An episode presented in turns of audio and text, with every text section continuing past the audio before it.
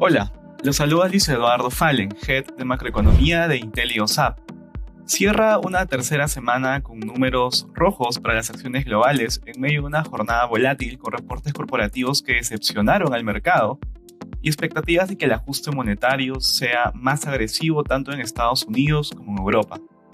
Los inversionistas han aumentado las apuestas sobre el endurecimiento de la política monetaria por parte de la Reserva Federal de Estados Unidos después de que su presidente, Jerome Powell, se refiriera a su enfoque más agresivo para controlar la inflación, respaldando potencialmente dos o más aumentos de tasas de medio punto porcentual.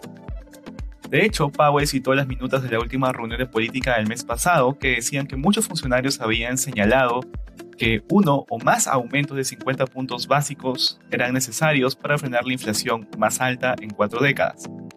Así, dijo que espera que en la próxima reunión de mayo se discuta una alza de 50 puntos básicos e insistió en que están realmente comprometidos para controlar la inflación.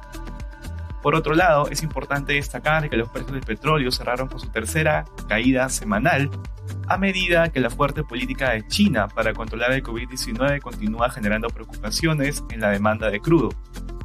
De hecho, se espera que el consumo de combustible de China, el mayor importador de crudo del mundo, caiga un 20% en abril respecto al año pasado. Esta caída es equivalente a una disminución de 1.2 millones de barriles por día, el mayor golpe a la demanda desde el cierre de ciudades al inicio de la pandemia. En cuanto a datos económicos, los PMIs manufacturero y de servicios de abril de Estados Unidos fueron de 59.7 y 54.7 puntos, siendo el primero mayor al esperado y el segundo menor.